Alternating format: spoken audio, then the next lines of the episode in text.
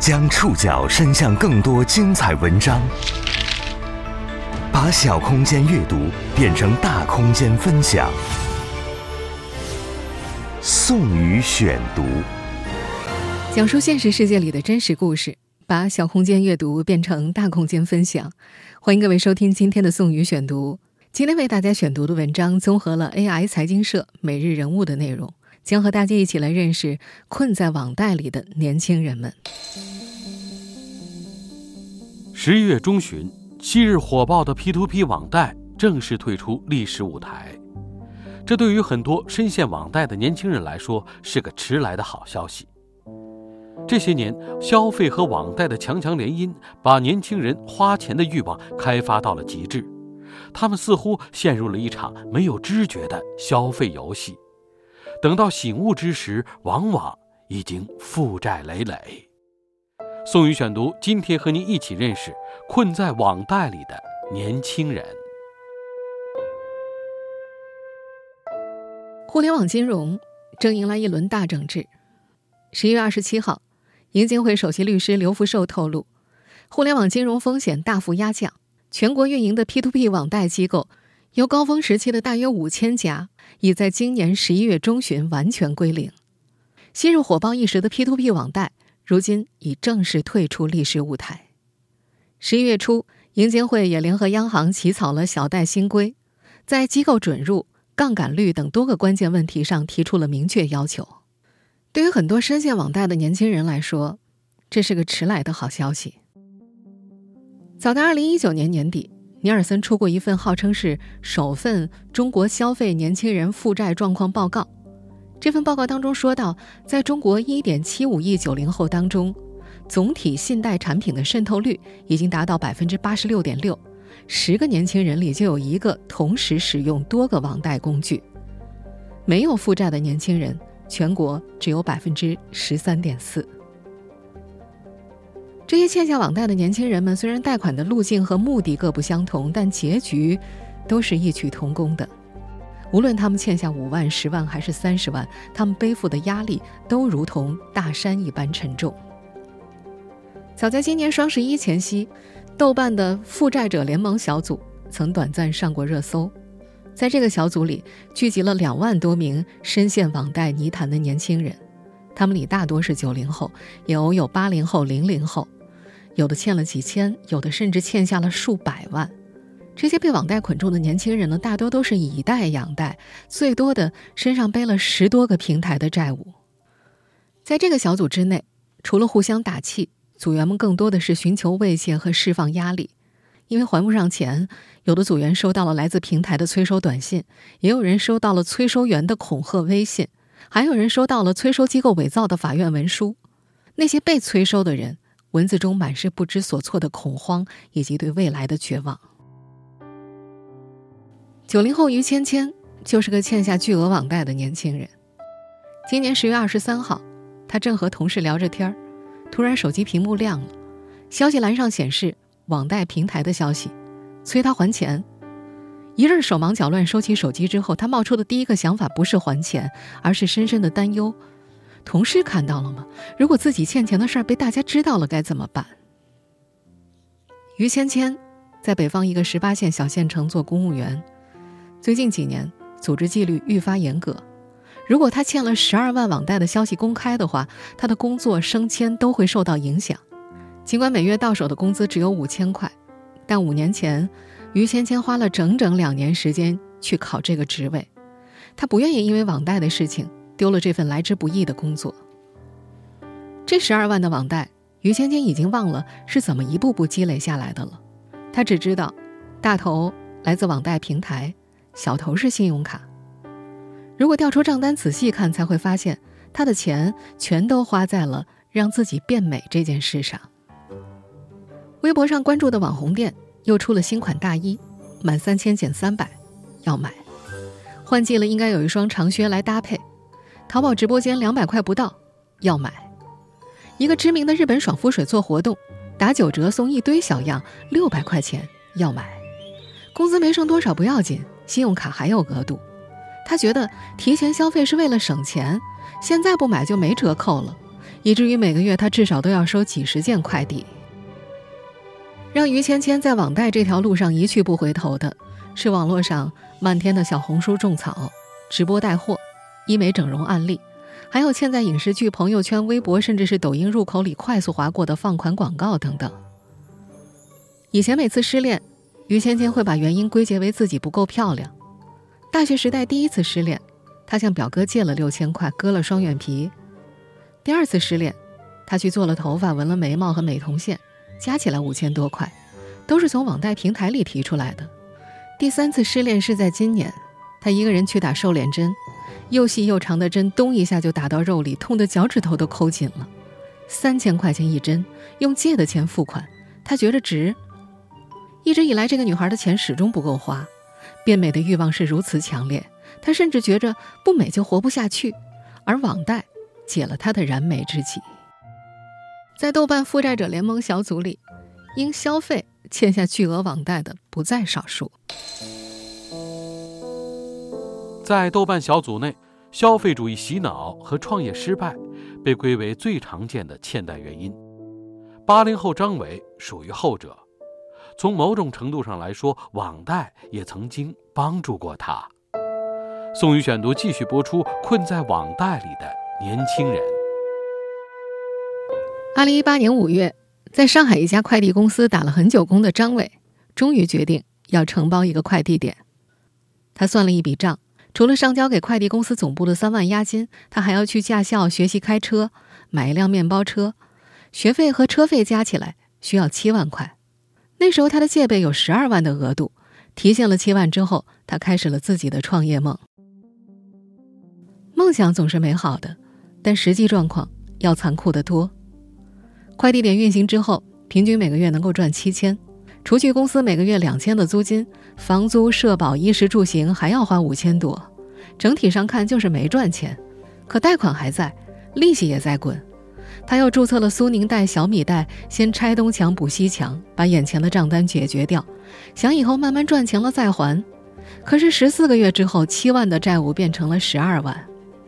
到了二零一九年七月，情况变得更加糟糕了。总部要求每个片区都要成立公司，而注册公司流程长，公司一些资料没下来，总部就没办法打钱。他没有拿到总部下派的费用，快递点的运营和自己的生活都成了问题。网贷还要还，加起来一个月要支出一万多，他只能继续使用其他网贷吃饭、付房租、交社保。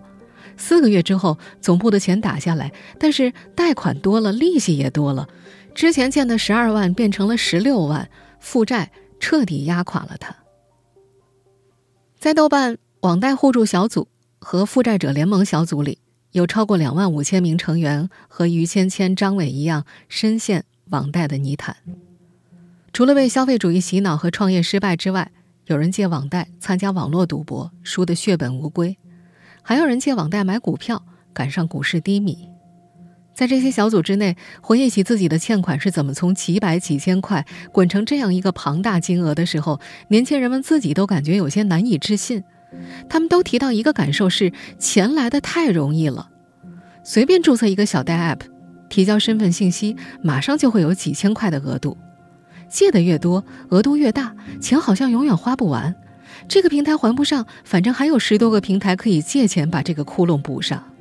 直到某一天，当无数个小窟窿组成了一张怎么也补不上的网，曾经慷慨大方的债主恶向横生，紧紧追索，深陷债务压力的年轻人才惊觉自己的生活已经被网贷拖入深渊了。九零后于芊芊至今还在以贷养贷，他也发现，大多数网贷平台的年利率都在百分之十八到百分之二十左右，很快就会滚出高额利息。为了快点还钱，今年年初，他向一家银行借了一笔四万八千块的小额贷款，年利率百分之十。这笔钱倒是可以帮他安全度过二零二零年，但明年依然要面对还债这件事儿。银行的两个还款日分别在明年的四月和八月，每次还两万五千零五十四块八毛。以他的薪资水平，无论如何是没办法存这么多钱的。他只能安慰自己，先不想了，能还一个月是一个月。也有人选择干脆不还，在豆瓣网贷互助小组当中，有组员专门分析了逾期的种种后果。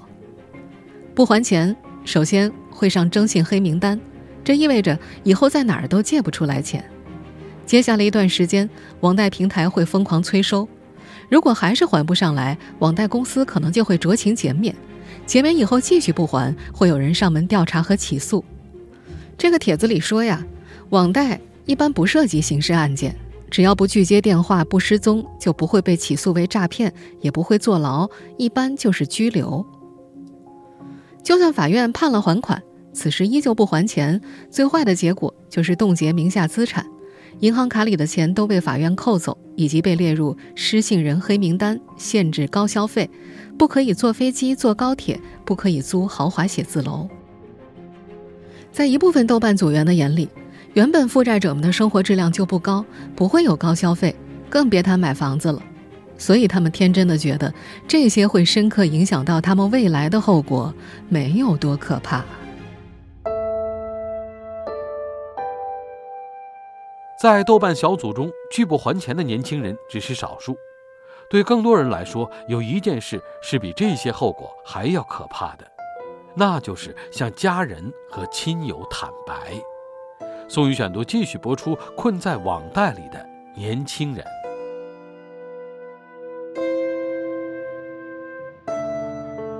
在豆瓣小组当中，欠债年轻人的帖子被分为两种：一种是未坦白，一种是已坦白。坦白的对象大多是指父母、家人和朋友。这些小组里总是有人发帖向组员咨询如何坦白。他们觉着父母失望的表情和话语比下个月的账单更加令人恐惧。仅仅因为买东西就欠了十几万网贷，九零后于芊芊也觉得这件事儿听起来十分荒诞。她无法说服自己向父母坦白，但又没办法控制自己购物的欲望。于芊芊的原生家庭十分严格，从小到大，她提出的要求几乎没有被妈妈满足过。小学时，同学们都玩轮滑。妈妈不给他买，别的孩子上艺术班，妈妈也拒绝给他报。这个女孩分析自己欠下网贷的原因是工作以后有点像报复似的那种消费，给自己狂买。到了今年年初，于芊芊实在撑不住了，她跟妈妈说自己欠了一万块，没想到妈妈焦虑到晚上睡不着觉，说你一个女孩子干这种事情。在那之后，妈妈隔三差五就问她欠了多少钱。这让于芊芊觉得自己在妈妈的眼中像是一个有前科的罪犯，她从此就不敢再提起自己欠下巨额网贷的事儿。她觉着，一旦父母知道那个真实数额，会对自己有巨大的失望，甚至可能会跟自己断绝关系。但其实她的内心又期盼着父母知道真相。他问前去采访的记者：“我真的还不上了，你说他们会帮我还吗？”不敢告诉家人，又期望家人帮自己承担本该自己承担的债务，是很多年轻人的共同心态。韩金刚是豆瓣小组里少数上岸的幸运儿。这种所谓的幸运，是指父母帮他还钱了。网贷赌博欠下八万之后，他一度陷入绝境。那是二零一八年，他刚刚毕业工作，每个月的工资都投进了博彩网站。赌博是一件收不住手的事情，输了想赢回来，赢了还想赢更多。他的境况越来越糟糕，不管是网贷还是赌博，他都不敢告诉父母。他自觉父母和自己的各种观念都不太一样。读大学的时候，他参加马拉松比赛，想买一双一千两百块的跑鞋，父母不同意，觉得几百块的跑鞋就可以了。最后，他用花呗买下了那双鞋。生活里遇到困难。他也从来不会求助父母，双方都不懂怎么表达。他甚至觉得自己和父母之间没什么亲情。犹豫了一年零六个月，八万滚成了十万，韩青刚终于良心发现，不再赌博，也不再网贷。他向父亲撒了个谎，说自己借网贷是投资普顿外汇，被骗了四万。普顿外汇确有其事，毕业之前班里好几个同学都陷入了骗局。最多的被骗走了十几万，那会儿他倒是挺清醒的，一眼就看出了骗局，但没想到自己一扭头就进入了网络赌博的火坑里。关于欠款，他少报了数额，想剩下六万自己慢慢还。但没想到不久之后，父亲就发现了，问他：“你是不是还有贷款？”又给了他四万。跟父亲视频那天，他看到了父亲头上的白发，想到父母都已经年过五十了，他终于觉得自己辜负了父母对自己的期望。大好的未来，都被自己亲手打碎了。网贷不仅透支了部分年轻人自己的未来。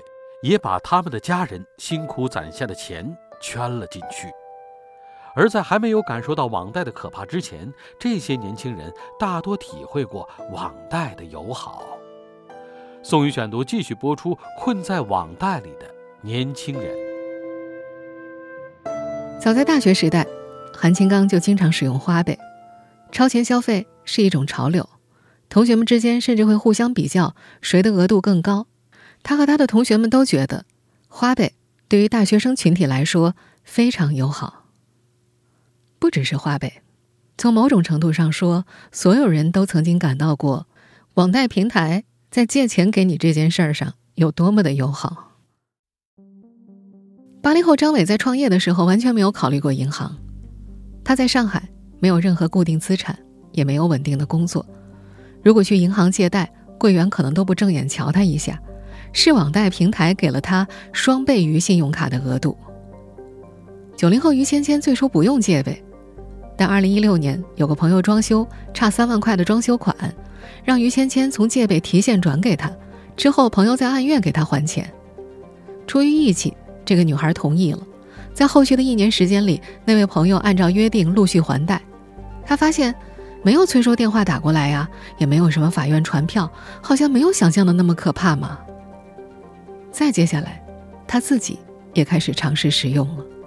他越来越觉得，借呗简直方便到了极致，只要有额度就可以立即提出现金，比信用卡套现快捷多了。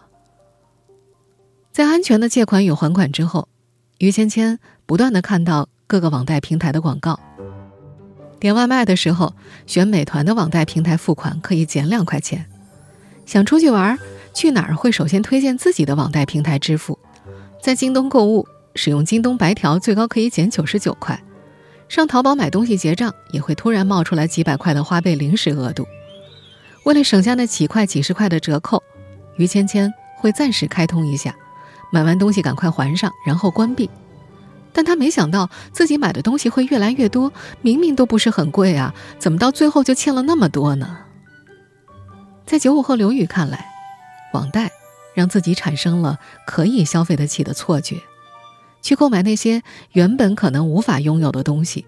有些人会把网贷平台的额度当成自己已经拥有的钱，但是就是这种友好，这种自己已经拥有钱款的错觉，让年轻人们忽视了网贷的可怕。二零一九年，数十家大数据公司因为侵犯公民个人信息被查封，摩羯数据。星研科技高管被警方带走协助调查，工信宝、五幺信用卡、考拉征信等被列入调查行列。这一番整顿指向的是网贷平台放贷和催收两个环节。大数据公司使用爬虫工具抓取用户私人信息，包括公积金、社保局、信用卡等系统当中的数据，一面提供给放贷公司，另一面打包给催收公司。每日人物的记者加上了一个名叫某某网络科技的 QQ 号。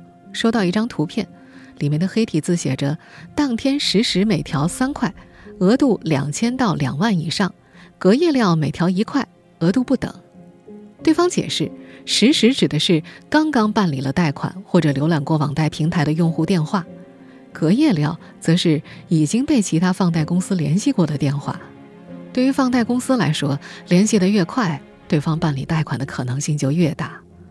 这就代表着，如果有一个人刚刚使用了网贷，或者是打开了网贷平台，那么他的贷款额度、联系方式都不再是秘密。一天之内会有各种各样的网贷平台雪中送炭，总会有一个把钱成功的借给他。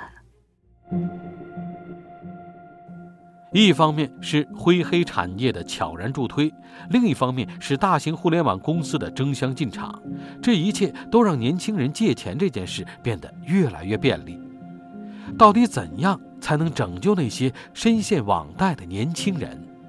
宋宇选读继续播出：困在网贷里的年轻人。这些年，越来越多的互联网大公司加入了消费贷的大军，他们大力推广借贷产品。招银国际证券今年八月推出的一份报告中，蚂蚁金服、京东、度小满、微众银行这些互联网巨头的年利率在百分之十八到百分之二十四之间，覆盖了大概两点四亿借款人。三六零金融、乐信、趣店等网贷平台的年利率则在百分之二十四到百分之三十六之间，覆盖了大约四点三亿借款人。也是这些大公司们将审核门槛降低到了年满十八周岁，同时依靠各种各样的技术算法，互联网公司可以更加高效地挖掘用户、评估风险、制定相应的营销方式，并实现盈利。在一篇名为《基于》。LRFM 模型的网贷平台借款用户分类研究的论文中，作者把网贷用户分为了三类：第一类用户借款交易频繁，借款金额大，对于平台的贡献度、忠诚度高，重复借款的可能性较大，占总体用户数量的百分之十六点九；第二类是不确定型用户，长时间没有在平台进行借款行为，具有流失倾向，占总用户数量的百分之四十八点九。却仅带来百分之十的收益，属于劣质用户。第三类是活跃用户，在平台交易时间长、操作频率高，但为平台创造的利润较少，说明经常借款，但选择平台更加谨慎，占总用户数量的百分之三十四点三。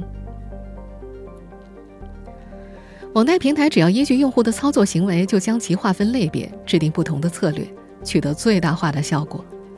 第一类用户是核心用户，会把最主要的资源投入到他们身上，实施一对一的特殊待遇或者赞赏。第二类劣质用户就直接放弃了。第三类用户忠诚度高，借款需求多，重点在于提高其借款金额，提升对平台的信任度和熟悉度。所以就不难理解，为什么总有人发现自己频繁借贷，以贷养贷，不管如何捉襟见肘，贷款的额度一直增加。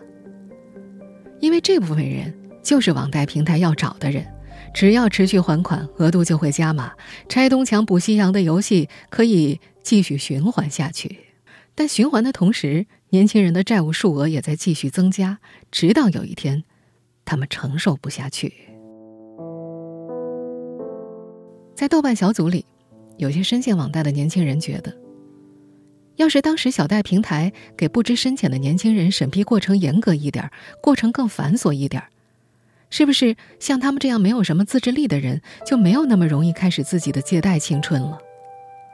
稍微严格一点的贷款流程，就可能会改变小组里很多年轻人的人生了。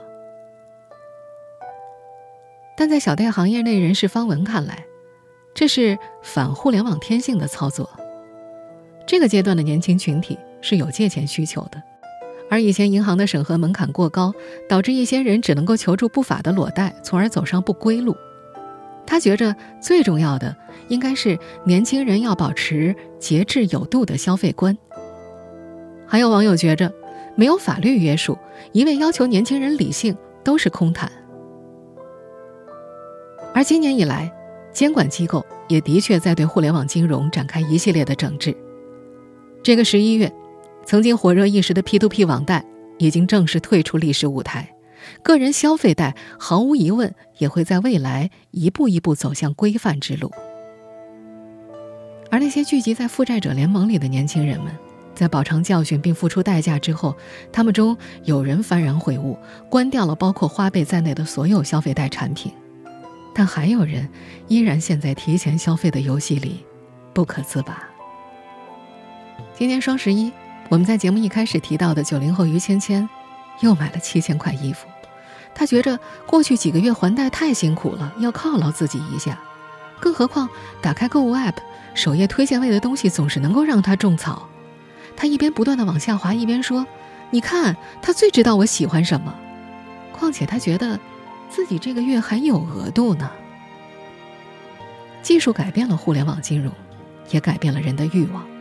在技术的加持之下，欲望之门一旦打开，就很难关闭。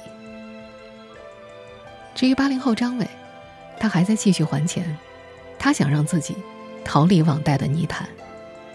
现在，除去每月八百块的房租和一千两百块左右的伙食费，张伟剩下的收入都用来还贷，他的生活被精简到只剩下吃饭、睡觉、工作，玩一会儿手机游戏都会有种深深的罪恶感。但目前，他还不敢给自己设定还完的预期，因为还债，他放弃了全部的多余消费，也放弃了社交。还贷期间，他认识了一个比自己小十几岁的女孩子，两人互相喜欢，已经要确定恋爱关系了。但想到自己身上的债务，他害怕耽误人家，最终和女孩提了分手。他说：“现在结婚和成家对他来说，只能够顺其自然。”对于借贷消费的不同理解，让这些年轻人走上了截然不同的道路。这是一条理性和欲望的博弈之路。在消费贷如此普及的当下，这场博弈也是我们每个人都要面对的。你在面对这条选择题的时候，又会做出怎样的选择呢？以上您收听的是《困在网贷里的年轻人》，我是宋宇。